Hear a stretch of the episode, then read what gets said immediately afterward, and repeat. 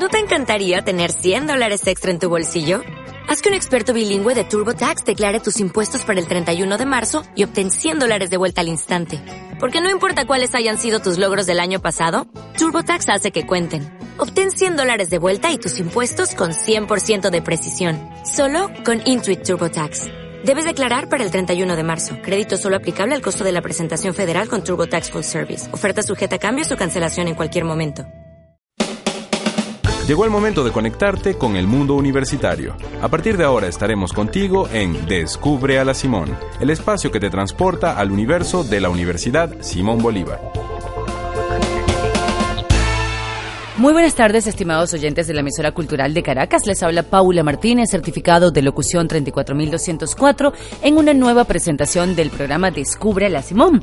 Esta tarde tendremos como invitado a dos estudiantes de la Universidad Simón Bolívar, quienes forman parte de la agrupación excursionista Oikos de la universidad, los cuales lograron hacer cumbre en la segunda montaña más alta de Venezuela, el pico Humboldt de Mérida, recientemente empezando el mes de septiembre. Nos van a estar acompañando Ardis Delgado, quien es presidente de OICOS y además estudiante de arquitectura, y con ella va a estar Yuri Yepes, quien es miembro de OICOS, director técnico y estudiante de biología de la Universidad Simón Bolívar. Como siempre, les recuerdo nuestros datos de contacto. Tenemos el teléfono 0212 906-3180 y nuestro correo electrónico es artevisión.usb.be y nuestra página web es www.art tv.usb.be.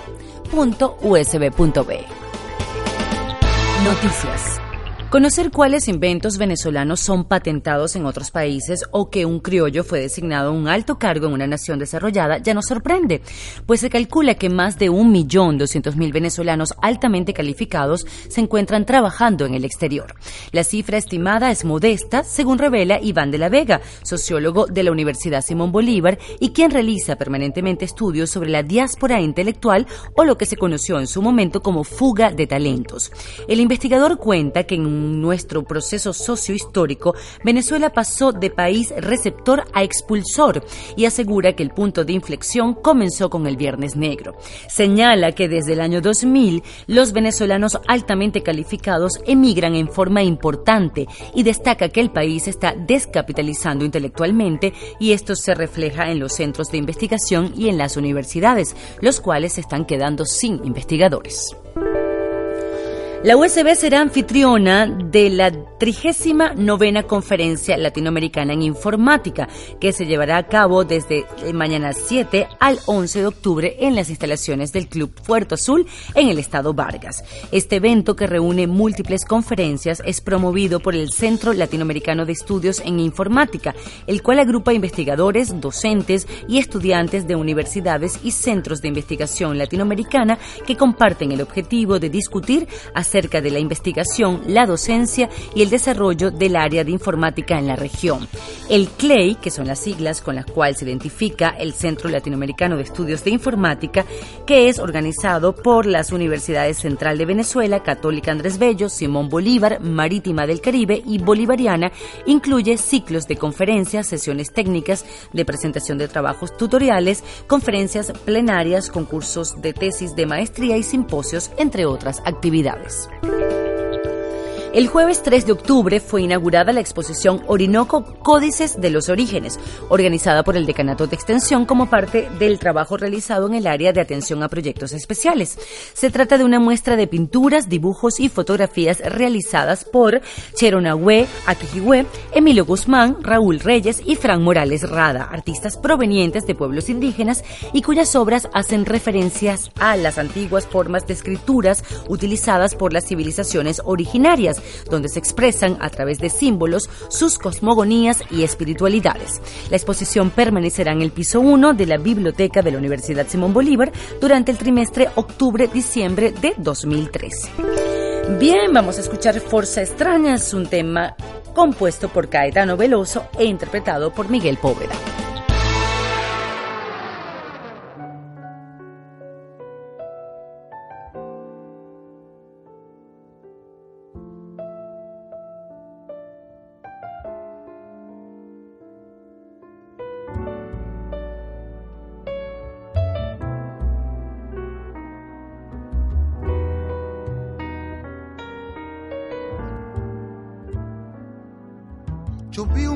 Un muchachito corriendo y el tiempo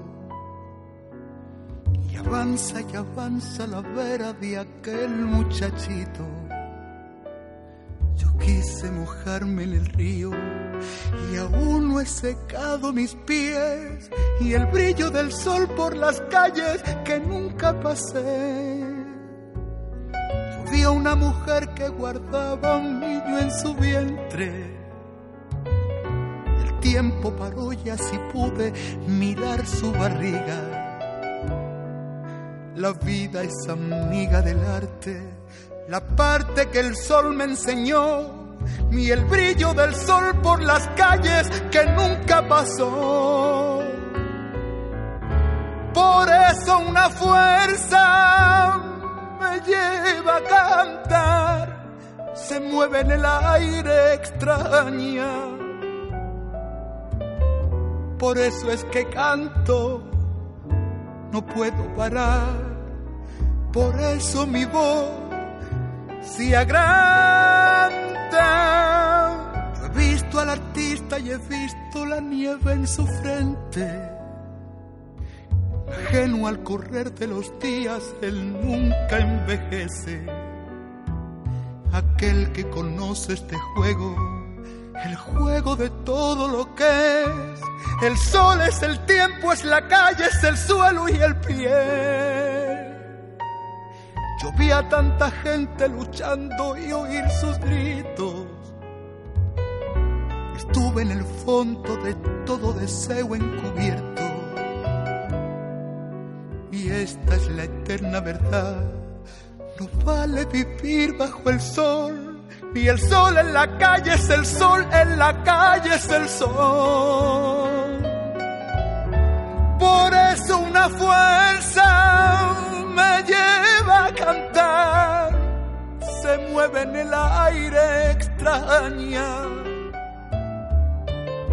Por eso es que canto y no, no puedo parar. Por eso mi voz se agranda.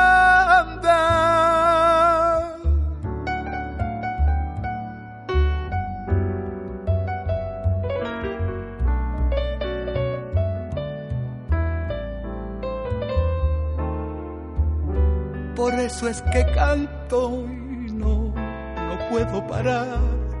Por eso mi voz se agranda.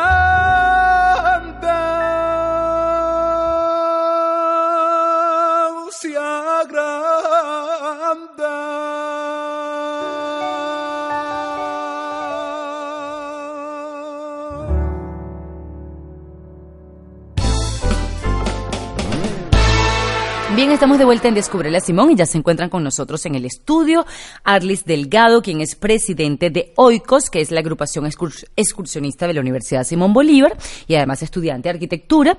Y con ella está Yuri Yepes, miembro de OICOS, director técnico y estudiante de biología de la Universidad Simón Bolívar. Bienvenidos a los estudios de Artevisión. Gracias. Gracias. Bien, ellos están como apagaditos porque vienen de hacer una gra- un gran esfuerzo eh, que lo realizaron en el mes de septiembre. Es un orgullo para la universidad y es un orgullo siempre para nuestro país saber que estudiantes están alcanzando grandes metas como hacer cumbre en la segunda montaña más alta de Venezuela, que es el pico Humboldt de Mérida, que tiene 4.942 metros sobre el nivel del mar. Cuéntanos un poquito, eh, Yuri, eh, perdón, Arlis, eh, primero un poquito de toda la tradición que tiene Oikos. No es la primera vez que tengo eh, invitados, eh, miembros de esta agrupación, y sé que en- tienen muchos años funcionando dentro de la universidad. Entonces, tú como presidenta, cuéntanos un poquito esa breve historia eh, que, que pudieras resumir de lo que ha sido Oikos dentro de la universidad. Bueno, básicamente Oikos ya para el año que viene va a estar cumpliendo 40 años dentro de la universidad. Y bueno, el objetivo principal y en estos 40 años y no ha cambiado, eh, simplemente es incrementar estas actividades de, de excursionismo, de escalada y de montañismo, tanto en la comunidad universitaria como gente de afuera de la Que universidad. también se unen, ¿sí? Que también se han unido en esta agrupación y bueno, a nivel este nacional, este fomentar todas estas actividades Claro, Arlis, eh, hay como una hay como una respuesta ante el deporte importante en los últimos años en Venezuela. Ha sido como un cambio social. Eh, nunca habíamos visto tanta gente trotando en la ciudad, nunca habíamos visto tantos parques con actividades diferentes. Esto también se ha visto reflejado en gente que se ha sumado a hacer alta montaña, a hacer excursiones. O sea, eso también ha tomado esta área del deporte. Sí, bueno, totalmente. Ah, eh, yo, bueno, Puede, puede decirse que tengo poco. claro, 40 años no tiene, estamos claros.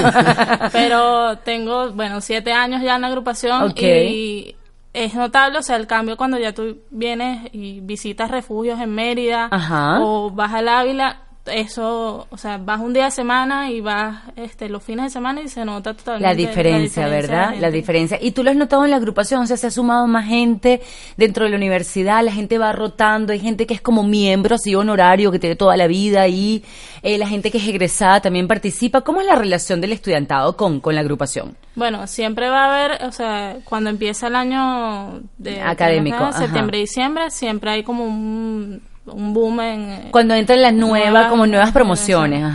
Y bueno, siempre está como un periodo en donde o hay gente que se va o hay gente que se queda y la gente que se queda, eh, o sea, te emociona porque siempre se, se mantiene motivada. Pues. Claro. Entonces, bueno, los honorarios, este, incluso hay gente que todavía está en la agrupación y ya tienen más más años que yo, pues. Ah, claro, qué bien. Y bueno, normalmente la gente que se queda es porque, bueno, tiene esa pasión en común. Pues. Claro, claro. Eh, y una pregunta, ¿qué, ¿qué tanta exigencia? Porque, bueno, sabemos que la Universidad Simón Bolívar es muy, tiene muy, muy buen nivel, hay una gran exigencia académica en las diferentes carreras. Ustedes son estudiantes una eh, Arlis de arquitectura y Yuri que ya va a estar conversando de biología. ¿Qué tanto puedes combinar eh, esa exigencia de esto, por ejemplo, de lo que es la alta montaña, que es un deporte de alto rendimiento, eh, con con tu, con tu carrera, con tu formación académica, qué tanto tiempo debes dedicarle. Hay como una especie de, mm, digamos, de reglas dentro de Oikos que dice, bueno, mira, no te puedes quedar, tienes que estar entrenando, ustedes hacen seguimientos de esos entrenamientos, entrenan dentro de la universidad. ¿Cómo, cómo se combina esa parte deportiva con la parte académica?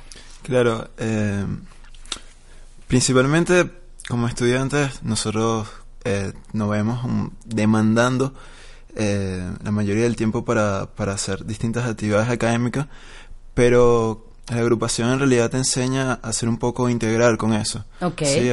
como a programarte, a distribuir un poquito mejor tu tiempo y para ser, para ser, para ser honesto, eh, Yo soy lo que me paro a las 5 de la mañana. Sí. a trotar. bueno, para ser honesto, realmente te quedas, la mayoría de los estudiantes, eh, invierten un poquito más de tiempo haciendo las distintas actividades de la agrupación y realmente para nosotros no es así tanto como un sacrificio, sino algo bonito, que inviertes ese tiempo y realmente no importa que, ah, bueno, eh, te aplazaste en una materia, no sé qué, mm, ¿sí? Ok, pero... estoy entendiendo. ya sé, ibas lento, pero ya sé para dónde ibas. Porque, o sea, entre el tiempo en que estás entrenando, estás eh, planificando las excursiones, estás planificando las expediciones, eh, bueno, a veces se resulta un poquito difícil, pero en general, o sea, todo ese tiempo es realmente... Es ganancia. Es ganancia. Es ganancia para tu cuerpo, es ganancia para tu mente. Exactamente. Que al mismo tiempo, bueno, va, a estar como más preparada para el rendimiento intelectual, ¿no? Y, y, también que, bueno, en la vida profesional porque realmente uno se prepara acá en la universidad para ser un gran profesional, para tener tu carrera. Eh, hay muchas cosas que aprendes en agrupación, muchos valores, eh, muchas destrezas que realmente te ayudan en un futuro a, a, tener a tener una vida profesional claro aplicarlas como en el campo laboral claro aplicarlas en el campo laboral. muchas personas este digamos pueden salir de la universidad pero carecen de estas herramientas y bueno, estas herramientas son, Es un complemento, es un complemento. un regalo que te da la agrupación. Claro. Mira, Arlis, y tú como presidente, em, de, antes de que empecemos a hablar con Yuri ya de lo que fue la excursión, de toda esa experiencia, de qué tienes que hacer antes de llegar a una cumbre, de plantearte una cumbre como, como el Pico Humboldt, eh, ¿cuáles, ¿cuáles han sido como O sea, ¿cuáles son las diferentes disciplinas que hacen dentro de, de la agrupación Oikos? Eh, obviamente que el centro es excursionismo, pero cuando hablamos de excursionismo, bueno, hay diferentes parques, eh, siempre montaña, van a otros sitios. O sea, ¿cuáles son las diferentes mm, áreas o regiones que visitan? Eh, bueno, nosotros aquí impartimos este tres cursos a la comunidad universitaria, entonces a eso te refiero. O sea, hacemos este baja y media montaña, eh, escalada en roca y alta montaña. Okay. Entonces, bueno, baja y media montaña se refiere a ese, bueno, el curso que no, no se requiere eh, enseñanzas de técnicas de desplazamiento en glaciar ni escalada en roca, sino y normalmente está bajo una cota máxima de 4.000 metros de altura. Okay. Entonces, ahí esa, ese curso normalmente son como 8 o 9 clases teóricas y prácticas eh, donde se imparten aquí en la universidad. Normalmente se abre en septiembre-diciembre para, para que los nuevos tengan oportunidad de, de ingresar a este curso y bueno, se hacen salidas al Ávila todos los fines de semana como parte del entrenamiento y la salida final de ese curso es normalmente a Mérida. Ok. Es una semana en Mérida. Ay, qué rico. ¿Y qué hacen en Mérida? ¿Cuál, cuál montaña? Eh, bueno, se puede ser... ¿Le puedes llegar a la Coromoto? son varias rutas. Okay. tenemos la culata Mifafi, se hace, se puede hacer cumbre en el Pan de Azúcar. Ajá. Eh, por Gavidia la Mocuy. Ay, eso es bellísimo. Gavidia, todos los paseos por Gavidia son una belleza. Ajá. Tenemos, bueno, también se ha ido al Roraima como parte del curso de baja. Y esos son varios de los destinos en, en en ese curso, en baja y media montaña. Okay. En escalada en roca, eh, normalmente lo hacemos aquí en La Guairita. Okay. Son cinco fines de semana, el, cuatro clases todo el fin, eh, todo el sábado o domingo, depende de cuando se cuadre con su instructor, y el examen final que es ahí mismo en La Guairita. En La Guairita. Y el de alta montaña, las clases son teóricas y aquí se mantiene un entrenamiento en el Ávila o aquí mismo en la universidad. Y la salida es al Humboldt Ajá. Este. O sea, que Yuri está graduado. Sí.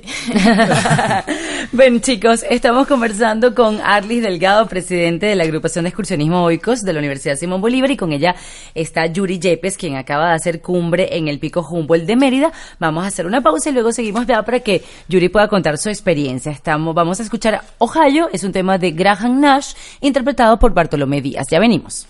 We take this action. Not for the purpose of expanding the war into Cambodia, but for the purpose of ending the war in Vietnam and winning the just peace we all desire.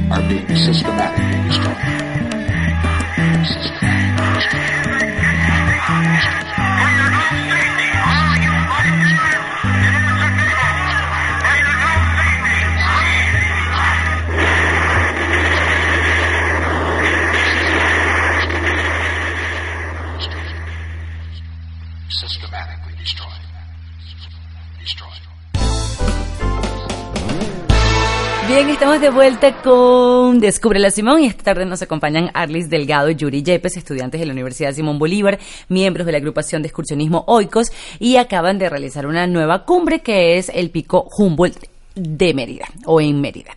Para eso eh, vamos entonces a escuchar a Yuri cómo fue toda la preparación. Arlis no estuvo como presidente de la agrupación, nos estuvo hablando en el segmento anterior un poco de todo lo que ha hecho Oikos, cómo se preparan, eh, pero ahora bueno tenemos a Yuri aquí, entonces bueno que nos cuente Yuri cómo fue esa preparación para hacer esa cumbre en el Pico Humboldt. Bueno, gracias. Eh, la salida fue la salida de un curso de alta montaña. Como, como eh, digamos, como una especie de graduación, de, de, de fin de ese nivel, ¿no? Exacto, es como el requisito final. Ok. Eh, Bueno, normalmente en el curso de alta montaña, o sea, no es como requisito hacer la cumbre. De hecho, yo nunca he hecho, yo he ido tres veces, Ah, no- muy nunca bien. he tenido la oportunidad de hacer esa cumbre. Ok. Pero ellos tenían buen clima, o sea, todo. Buenas condiciones físicas, ok. Y, Y, tiempo para hacerlo. claro, Ok. Sí, exacto. tuve la oportunidad y no, obviamente no la perdí. Ok, Exacto. no importa, Yuri, pues vamos nosotros. Eh. Ajá. Eh, bueno, como estaba diciendo Early, eh, el objetivo de nosotros no era hacer la cumbre, simplemente era eh, como, como objetivo llegar al glaciar del Humboldt Ajá. y bueno, hacer las distintas prácticas eh, que de manera teórica y, y bueno, eh, en las prácticas aquí de, dentro de la universidad se hacen, ¿no? Ok, llevar a, llevar a práctica todo lo que estuvieron haciendo aquí como en teoría. básicamente el utilizar el equipo, eh, la progresión en el glaciar, eh, las técnicas de autodetención, eh, etcétera. ¿sí? Ok, ¿cuántas personas fueron? ¿Cuántos eh, for- Mm. formaron parte de la excursión?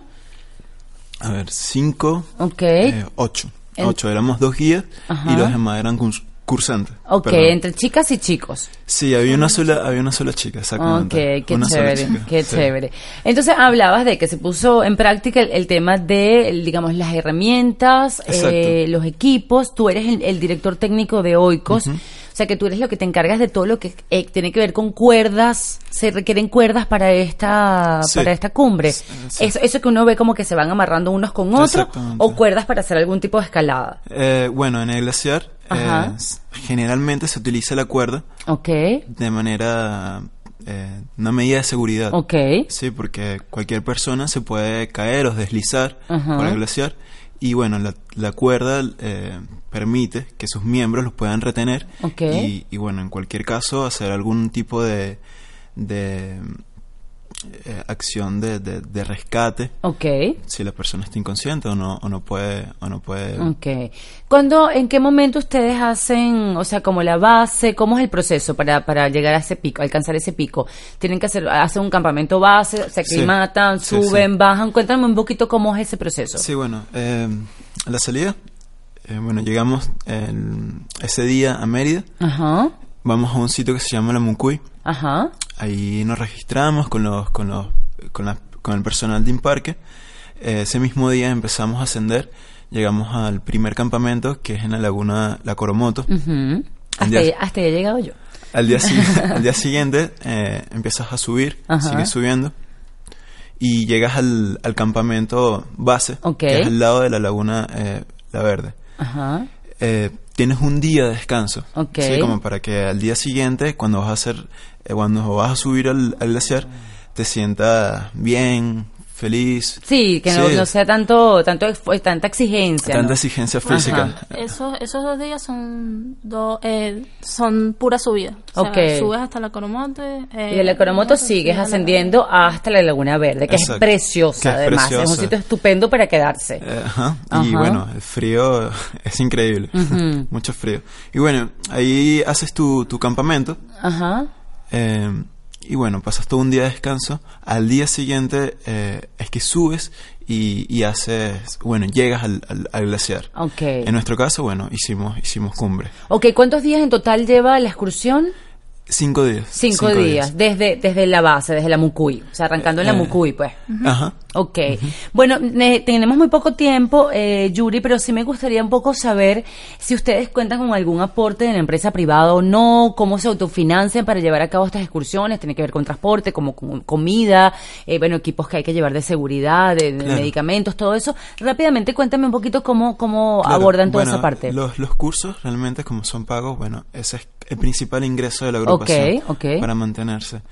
En proyectos como que de más alto calibre, que expediciones internacionales, Ajá. eh, Hacen es la el- parte- hacen el trabajo de salir a buscar parte- patrocinio. Esa es la parte difícil, porque generalmente no contamos eh, fijo con, con patrocinio de empresas y gran parte nosotros tenemos que financiar todos estos viajes. Pero saben que la universidad tiene mucho poder para salir a buscar eso y lo digo porque siempre tenemos a los chicos de Baja SAE, Fórmula SAE, todo, todas estas competencias en las que participan y ellos se han convertido en unos empresarios, o sea, busca, y unos grandes gerentes en cuanto a buscar dinero, recursos y lo han logrado, es un tema como de constancia y de, y de salir y tener un personaje dentro del- de, Oikos que tengan ese perfil, ese perfil de salir y tener relación con la institución, con la empresa privada, ¿no? Porque los montañistas de pronto son un poquito más Sí. tímido, pero tener ese personaje, no sé si Arlis pueda, pueda tener ese, ese perfil o buscar No. a esas personas. Pero ya, ya estamos nombrando. Preparando a gente para preparando a eso. gente de hecho, lo nombramos. Claro. No sé qué nombre tiene ahorita, jefe de relaciones sociales. Claro, institucionales, recursos, ok. Vale, me tengo que ir. Este, simplemente, Yuri, eh, quiero que me des una frase cortica de lo que significó para ti esa, esa cumbre y que Arlis cierre también con los datos para la gente, cómo se puede inscribir en, en, en Oikos. Bueno, para mí esa cumbre fue una experiencia de vida y, y bueno, la voy a recordar. eh, bueno, va a ser muy bonito recordarlo siempre. Un antes y un después. Arlis, Ah, bueno, para contactar. Twitter, eh, correo, Facebook, lo Bueno, que tengan. Facebook, eh, Grupo Excursionista Oikos. Eh, hay una página web que también es triple, www.oikos.grupos.usb. Ujú. punto B y el Twitter Twitter es Arroba- el Twitter del eh, Grupo Excursionista Oico. Ok. Ojeo. Ok. Bueno, muchísimas gracias por acompañarnos. Gracias, Arlis y Yuri. Felicidades por esa cumbre. Gracias, gracias. Y no hay edad, ¿no? No hay, no hay límite para estar ahí. No. Qué bueno. Eh, bueno, entonces nosotros tenemos ya que despedir. Hemos llegado a ustedes gracias al patrocinio institucional del Parque Tecnológico de Sartenejas y la Fundación Artevisión. En la grabación, edición y música original nos acompaña Francisco Díaz en el apoyo informativo, la coordinación de información y medios de la USB. En la producción ejecutiva Manuel Rivas, en la producción general Vito Lacasela y conversando para ustedes Paula Martínez. La invitación es para que se queden con la programación que les tiene preparada la emisora cultural de Caracas y que nos sintonicen el próximo domingo a las 2 de la tarde. Que tengan una feliz tarde.